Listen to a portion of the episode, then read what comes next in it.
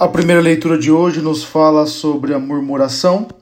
E a murmuração é uma realidade que é como que um veneno, que vai gradativamente nos envenenando e de pouco em pouco vamos perdendo o ânimo, o sentido das atividades que desempenhamos.